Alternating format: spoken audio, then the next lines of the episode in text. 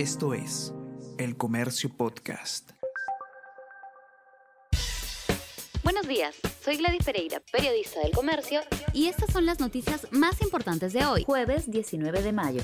Polémico cambio en entidad que este año maneja 8 mil millones de soles. El gobierno de Pedro Castillo retiró de la jefatura de la Autoridad para la Reconstrucción con Cambios, que este año tiene un presupuesto de 8 mil millones de soles, a Amalia Moreno, quien dijo que no le dieron una explicación ni hubo comunicación previa. En su reemplazo fue nombrado Robert López López, ex candidato al Congreso por el partido Victoria Nacional. Contraloría lo incluyó en un informe por irregularidades en obra cuando fue funcionario.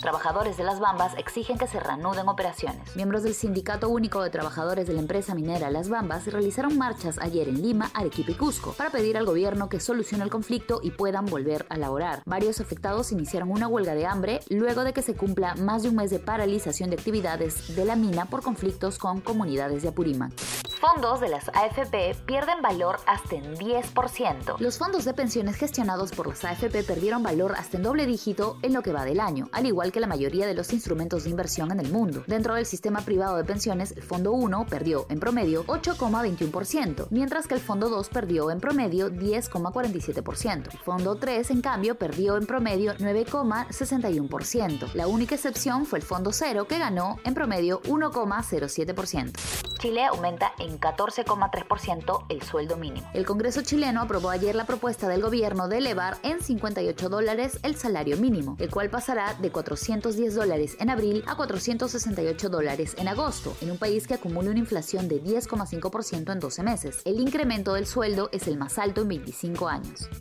Varillas a un paso del cuadro principal del Ronald Garros. El tenista peruano Juan Pablo Varillas venció ayer al croata Due Dukovic en el segundo partido de la etapa de clasificación del afamado Ronald Garros. Con la victoria, el Crédito Nacional ha accedido a la ronda final del Abierto de Francia por primera vez en su carrera profesional. Mañana enfrentará al chileno Harry, al que solo ha podido ganarle una vez.